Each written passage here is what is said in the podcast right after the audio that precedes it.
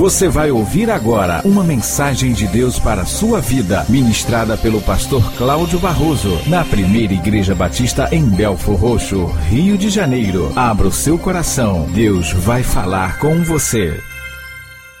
Abra sua Bíblia, primeiro livro dos Reis, capítulo 18, a partir do versículo 1. Eu vou ler até o versículo 5, diz assim a palavra de Deus. E sucedeu que depois de muitos dias a palavra do Senhor veio a Elias no terceiro ano, dizendo: Vai, mostra-te a Acabe, porque darei chuva sobre a terra. E foi Elias mostrar-se a Acabe, e a fome era extrema em Samaria. E Acabe chamou a Obadias, o mordomo, e Obadias temia muito ao Senhor, porque sucedeu que, destruindo Jezabel os profetas do Senhor, Obadias tomou cem profetas e de cinquenta em cinquenta os escondeu numa cova e os sustentou com pão e água. E dissera Acabe a Obadias: Vai pela terra a todas as fontes de água e a todos os rios, pode ser que achemos erva para que em vida conservemos os cavalos e mulas e não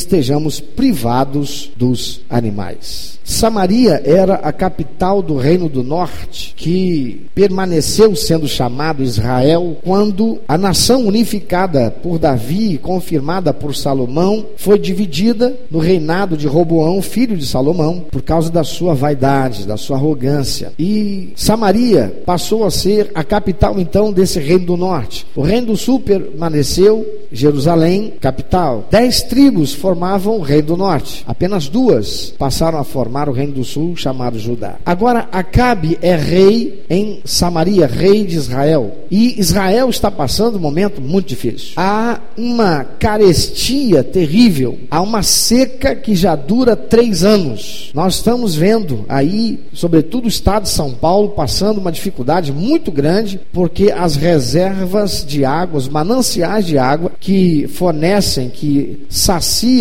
que suprem a cidade e as cidades vizinhas dessa megalópole estão é, num nível crítico. Ainda esta semana estava ouvindo o governador de São Paulo falar da necessidade de usar uma chamada reserva técnica, já a segunda, o que significa pegar aquela água barrenta que restou no finalzinho da represa e usar aquela água. Agora imagine uma região que há desertos ao seu redor e que há três anos não chove. Estão sofrendo muito. Eles estão vivendo carestia. Três anos sem chover. E isto se deveu por consequência da disciplina que Deus estava empreendendo sobre a nação Israel. Porque Jezabel, a mulher com quem Acabe se casou, uma mulher que era de um povo diferente. Deus tinha dado ordem aos israelitas que não tomassem mulheres de povos estranhos, para que o povo de Deus não fosse contaminado pelos usos, costumes e religiosidade daqueles povos pagãos. Deus tinha enviado as doze tribos, chamada Israel, para aquela região e expulsou aqueles povos que estavam ali exatamente porque eles eram povos pagãos que ofendiam a Deus nas suas práticas, na sua realidade de convívio social, nos seus usos e costumes. Mas Acabe, ao invés de obedecer a Deus e tomar como esposa uma dentre as princesas do seu reino, ele foi tomar como esposa uma mulher chamada Jezabel, filha de Etbaal, rei dos Sidônios. E ele não só se casa com ela, que era adoradora de Baal, como também ele passa a adorar Baal por causa dela. Aquilo que Deus dissera que não poderia ser feito, Acabe fez exatamente o que Deus disse que não fosse feito. Amado, quem desobedece a Deus não tem juízo. Tem um ditado que diz: manda quem pode, obedece quem tem juízo. Mas tem um outro ditado também que diz que o avisado, ele vê o mal, se esconde, mas o tolo, ele bate no peito, ele paga para ver. E quem bate no peito e paga para ver com Deus, vai ver. Acabe, ele paga para ver. Ele traz a idolatria para dentro do povo. Ele traz não apenas a idolatria, mas Jezabel, ela tinha uma posição dentro desse contexto como uma sacerdotisa, uma, como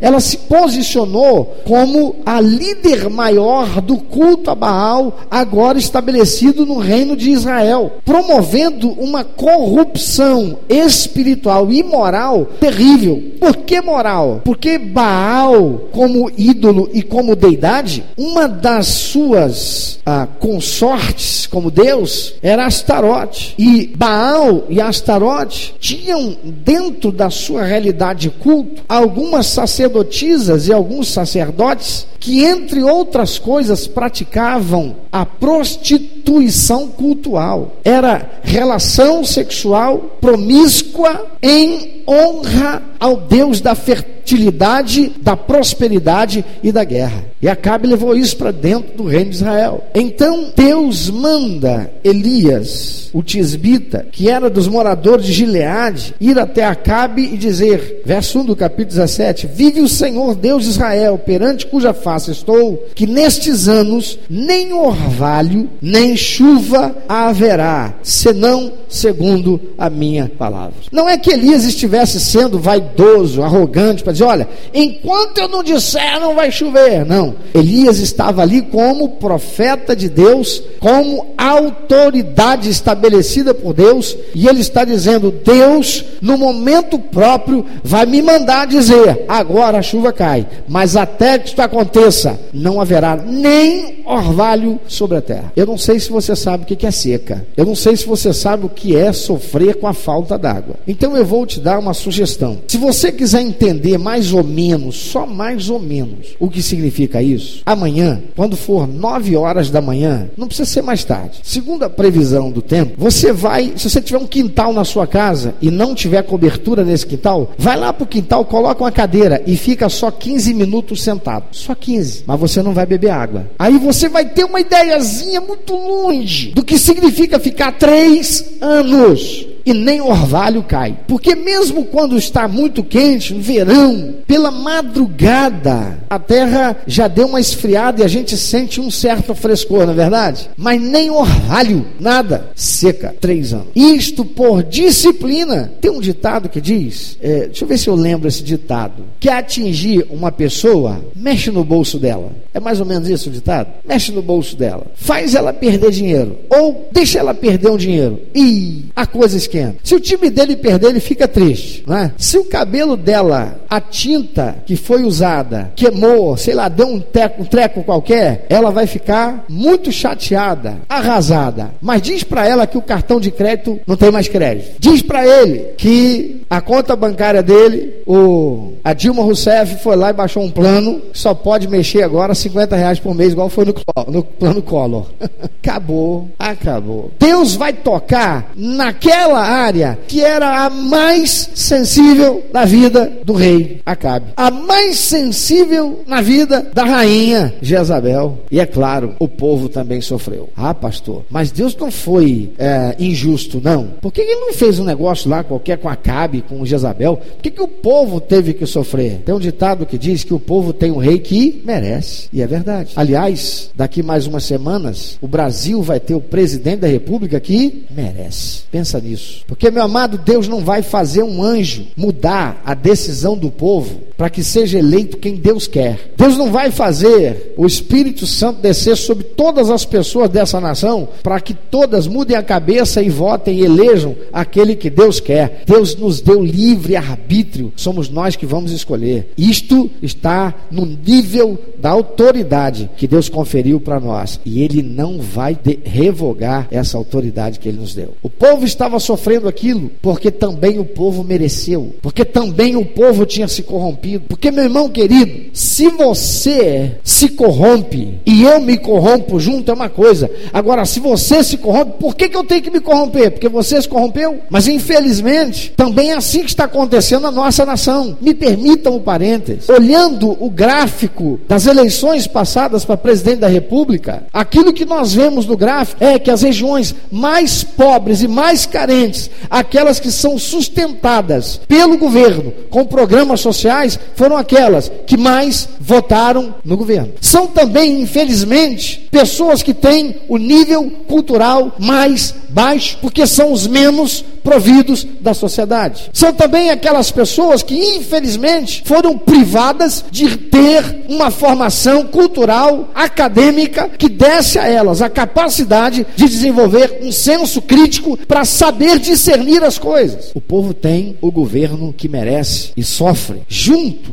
e muitas vezes só ele é quem sofre. Mas Deus vai disciplinar o povo, assim como vai disciplinar o rei. E Deus manda Elias dizer: só vai voltar a chover quando eu disser. Porque quando Deus disser para mim, eu venho te dizer: agora chove. Então fica sabendo, rei Acabe, que o que você vai sofrer, e infelizmente o povo também, é disciplina por causa da sua corrupção. Amados, mesmo em meio a tudo aquilo que eles estavam vivendo, Acabe Jezabel não se emendaram. As coisas estavam acontecendo para mal como consequência das escolhas erradas de Acabe. Meu irmão, deixa eu dizer uma coisa para você. Nós vivemos em tempos em que homem e mulher estão dividindo as responsabilidades na casa. Mas segundo a palavra de Deus, há algo que não haverá mudança, apesar da sociedade mudar, apesar das leis sociais mudarem, apesar do contexto social mudar, aquilo que Deus estabeleceu não é alterado.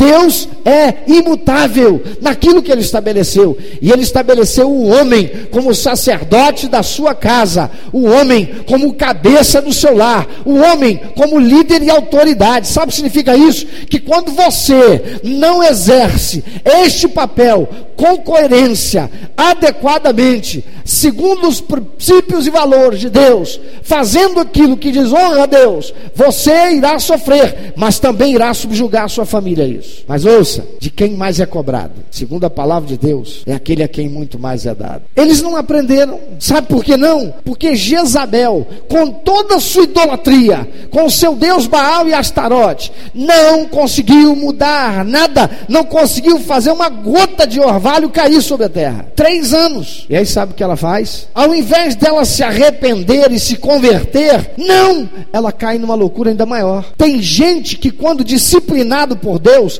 ao invés de colocar o joelho no chão e dizer: Senhor, me perdoa, está acontecendo comigo porque eu fui rebelde, está acontecendo comigo porque eu fui infiel, está acontecendo comigo porque eu não obedeci o Senhor, está acontecendo comigo porque eu fui avisado pela tua palavra. O Senhor usou um homem, uma mulher de Deus para falar comigo, eu não obedeci, estou sofrendo as consequências. Tua palavra diz: o avisado vê o mal, se esconde, o tolo passa por cima e paga o preço. Eu estou pagando o preço, Senhor, me perdoa porque a palavra de Deus diz que se confessarmos nossos pecados, o Senhor é fiel, é justo para perdoar os pecados e nos livrar de toda injustiça. A palavra de Deus diz: aquele que encobre as suas transgressões nunca prosperará, mas aquele que confessa e deixa alcança a misericórdia. Jezabel, ao invés dela reconhecer, tem alguma coisa, está tudo errado. Essa disciplina que Deus está dando, os meus deuses não fizeram nada, não foram capazes de fazer coisa alguma, nem podia. Eram ídolos, eram imagens de barro, de pedra, de ferro fundido, não podiam nada, apesar dos demônios que estavam por trás deles. E ao invés de se converter, se arrepender, assim como Acabe, sabe o que Jezabel faz? Manda matar os profetas do Deus vivo. E ela mata muitos profetas de Deus que havia em Israel. Ela despreza e destrói a palavra de Deus, porque ao matar os profetas, ela estava dizendo: não aceito, nem quero ouvir a palavra de Deus. Tem muita gente fazendo isso. Agora mesmo, lá no Congresso Nacional, tem um deputado federal que já está aí escrachado em muitos vídeos pelo YouTube e muitas declarações que já deu em alguns programas para dizer que a palavra de Deus, que existe e subsiste há milhares de anos e a todas as tentativas de erradicá-la da história da humanidade, chamou-a de mito e disse que isto aqui, a palavra de Deus, não pode e não deve ser respeitada e nem levada a crédito por ninguém e querem sufocar, querem calar a voz de Deus através dos profetas. Há leis tramitando no Congresso Nacional para que os pastores que têm programas de rádio, que têm programas de televisão, sejam calados, porque somente aqueles que tiverem formação e registro como jornalista poderão estar lá. Não é interessante isso? Jezabel manda matar os profetas. E aqueles que não são mortos, um homem de Deus que estava lá no palácio, Obadias, um homem temente a Deus, ele consegue proteger cem desses profetas e os mantém escondidos numa caverna, 50 em uma caverna, 50 em outro, sendo alimentados a pão e água. Caverna não é lugar de profeta. Lugar de profeta é no meio do povo anunciando o evangelho do Senhor. É no meio do povo anunciando a palavra de salvação. É no meio do povo, ensinando o povo a verdade que liberta, liberta da opressão, de ideologias políticas massificantes, alien, alienadoras. Profetas,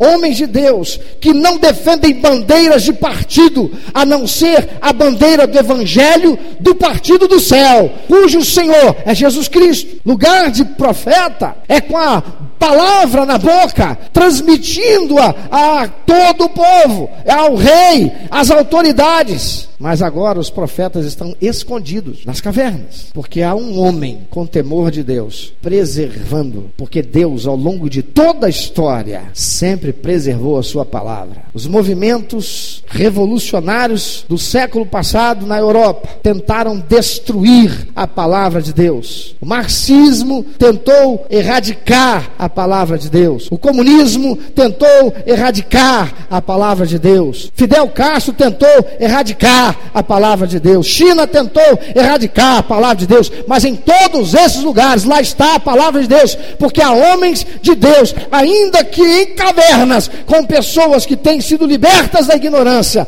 e vindo para a salvação e vida eterna, ao curso da vida de muitos deles, que como missionários estão lá pregando o evangelho da salvação. E só para você lembrar, para quem é dessa geração, a União Soviética, poderosa nação, poderoso grupamento social no mundo e exército, forças armadas, foi desmantelada sem um tiro, porque a palavra de Deus estava lá, ainda que dentro de cavernas sendo a resistência para a libertação do povo. Aleluia. Jezabel despreza e destrói a palavra de Deus, matando os profetas. E Acabe despreza a palavra de Deus, despreza os profetas de Deus, aqueles que eram revestidos de autoridade espiritual e que tinham comunhão com Deus e eram versados na palavra de Deus para transmitir, ensinar e orientá-lo para que aquilo tudo acabasse. Ao invés disso, ao invés de investir na palavra de Deus,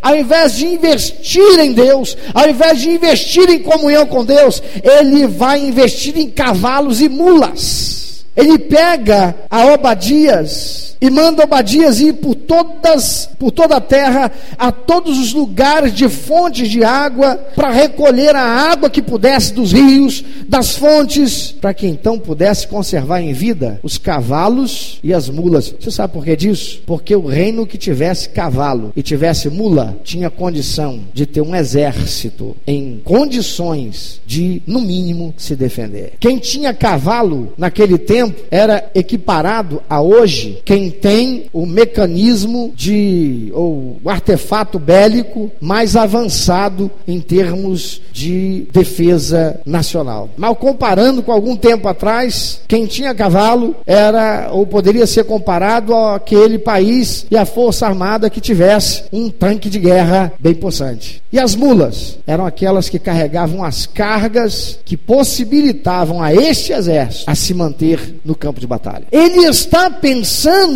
em preservar a posição dele, ainda que estivesse perdendo tudo. Tem gente que é tão arrogante, tem gente que é tão orgulhosa, tem gente que é tão fechada em si mesmo, que é incapaz de reconhecer que errou, confessar e pedir perdão. Ele só precisava fazer isso. Enquanto isso, o reino dele ia minguando, as pessoas sofrendo, a sua nação empobrecendo. Amados, há muitas famílias vivendo isso. Um está investindo investindo na vaidade, o outro está investindo em materialismo e ambos estão se afastando de Deus. Tem pessoas que batem no peito para dizer eu sou filho de Deus, mas não tem comunhão nenhum com a palavra de Deus. Se depender do dízimo dele para que a igreja sustente a obra missionária, para que profetas estejam nos púlpitos pregando e indo por todos os lugares obedecendo a ordenança do Senhor Jesus de pregar o evangelho e fazer discípulos de todas as nações, isso não vai acontecer. Por quê? Ele está focado muito na vida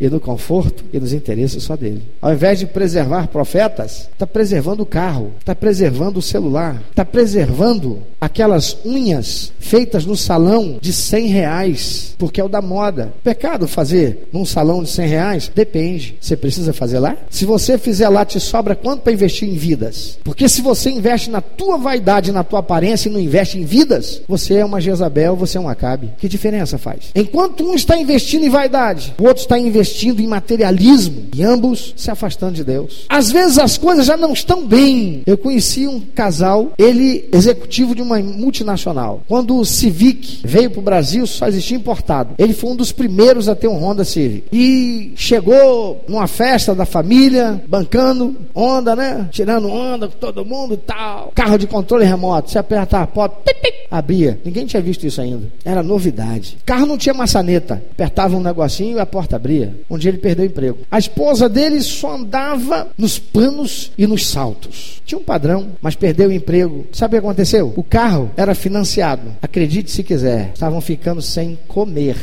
mas não entregava e nem passava e nem vendia carro. Pegava dinheiro emprestado para manter a pose e comer em restaurante. Pastor, isso é o extremo. É o extremo? Então me responde, por que, que tem tanta gente envolvido com agiota? Por que, que tem tanta gente escravo de agiota? Eu não estou falando com crente, porque crente não faz isso, né, irmãos? Imagina, achar um crente preso na mão de um agiota. Não vai encontrar. Um está investindo, investindo em vaidade, o outro investindo em materialismo e ambos se afastando de Deus. Vai dar em que isso? Desgraça. Casamento desfeito. Filhos que vão viver uma vida desregrada, sem limites e que vão para o mundo. Enquanto isso, a família e os filhos sofrem, ninguém consegue ser verdadeiramente feliz. Quando a palavra de Deus é rejeitada e se valoriza mais as coisas do que as pessoas, não há possibilidade de a bênção de Deus ser estabelecida. Sabe o que, que vai ser preciso fazer? Matar o ídolo. E tem muita gente que tem um ídolo dentro de si. E eu não estou necessariamente falando daquela imagem que fica pendurada na parede, daquela que está sendo guardada e trazida impressa num papelzinho na carteira, daquela que está numa medalhinha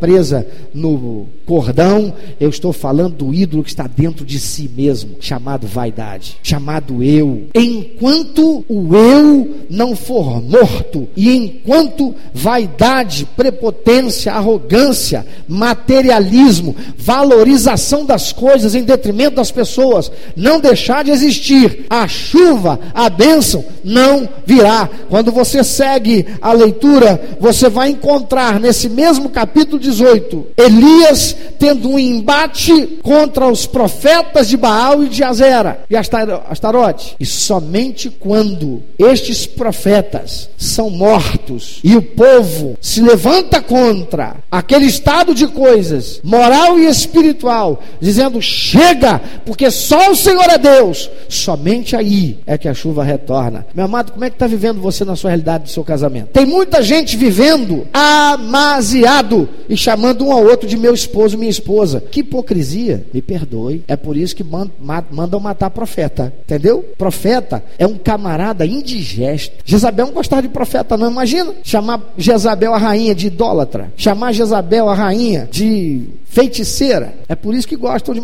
Mandam matar um profeta. De vez em quando tem um profeta na cadeia. Há um jeitinho de botar ele na cadeia lá. Quando não, ele tem que, ó, alguém esconder ele numa caverna. Porque a palavra de Deus diz claramente: nós temos que andar na luz. E aqueles que não temem andar na luz, fazem as coisas de modo a que a verdade seja estabelecida na sua vida. Pode a sociedade brasileira brasileira dizer pelo Supremo Tribunal Federal que a união estável, ela dá dignidade à relação. Isto é uma imoralidade, porque contrato de união estável, meu amado, é a legalização e a sufragação do adultério. Isso sim. Por que não? Com quantas mulheres e com quantos homens você pode ter união estável? Basta você ir num cartório diferente do outro. Porque para casar, você dá entrada e durante 40 dias correm os proclamas para se certificar de que você não tem rabo preso com ninguém. Mas para contrato de união estável, você chega ali e paga menos de 100 reais. E é feito na hora. Ninguém quer saber de nada.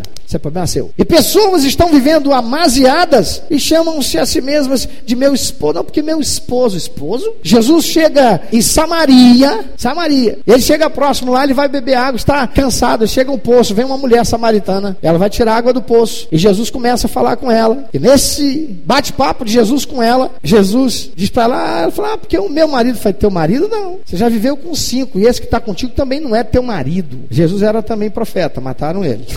Você pode não gostar de ouvir isso, porque ouvir a palavra de Deus significa receber muitas vezes uma lixa que vem de Deus. Vamos tomar um banho? Porque a palavra de Deus ela nos limpa, ela nos lava, ela nos purifica na medida que nós a recebemos e aplicamos para a nossa vida, para viver de modo a dar prazer ao coração de Deus. Tem muita gente vivendo pelos princípios e valores estabelecidos pela sociedade corrompida porque não quer saber de Deus. Nós vivemos num país laico, glória a Deus por isso. Aleluia! Não vejo outro sistema político melhor do que esse democracia, em que Estado e religião têm que estar dissociados. É isso mesmo. Mas não quer dizer que eu, como cidadão, tenho que ser laico. Pelo contrário, eu sou religioso. Eu tenho um Deus e eu creio na Sua palavra. E os princípios e valores que regem minha vida e que eu quero ver regendo a sociedade, não por imposição, porque Deus não quer isso. Deus nos deu a todos livre-arbítrio. São os princípios e valores de Deus, que estabelece a bênção da harmonia, da convivência social, porque aquilo que a sociedade tem hoje é a maldição da hipocrisia que engana, que aprisiona nesse engano e que conduz à destruição. A sociedade brasileira, como a do mundo todo, está vivendo todo o estado caótico de coisas que estão: caoticidade na saúde, caoticidade na segurança, caoticidade na educação, caoticidade na qualidade de vida. Por quê? Porque a sociedade baniu está banindo a cada dia Deus da sua realidade de vida. Está cada vez mais se promiscuido com a carne, com a carnalidade, com a promiscuidade moral, ética e espiritual, ao invés de se voltar para Deus, como Acabe e Jezabel. Mas você hoje pode começar a fazer diferente. Hoje você pode começar a provocar o agir de Deus para mais do que trazer orvalho, trazer chuva de bênção sobre a tua vida. Tudo que você precisa fazer é dizer: chega, não está dando certo. Esse tempo todo a gente não consegue. Esse tempo todo e não há alegria, não há harmonia, não há paz, não há equilíbrio, não há satisfação dentro da nossa realidade de relacionamento, dentro da realidade da nossa casa, na nossa vida financeira, na nossa vida familiar. Não há harmonia. Alguma coisa está errada. E o que está errado, amado, é que Deus foi expulso da tua vida, foi expulso da tua casa. Traz ele de volta hoje. Para de bater no peito e dizer que você também é filho de Deus, que é uma outra hipocrisia, porque a palavra de Deus diz em Evangelho de João, capítulo 1, versículo 10 e 12,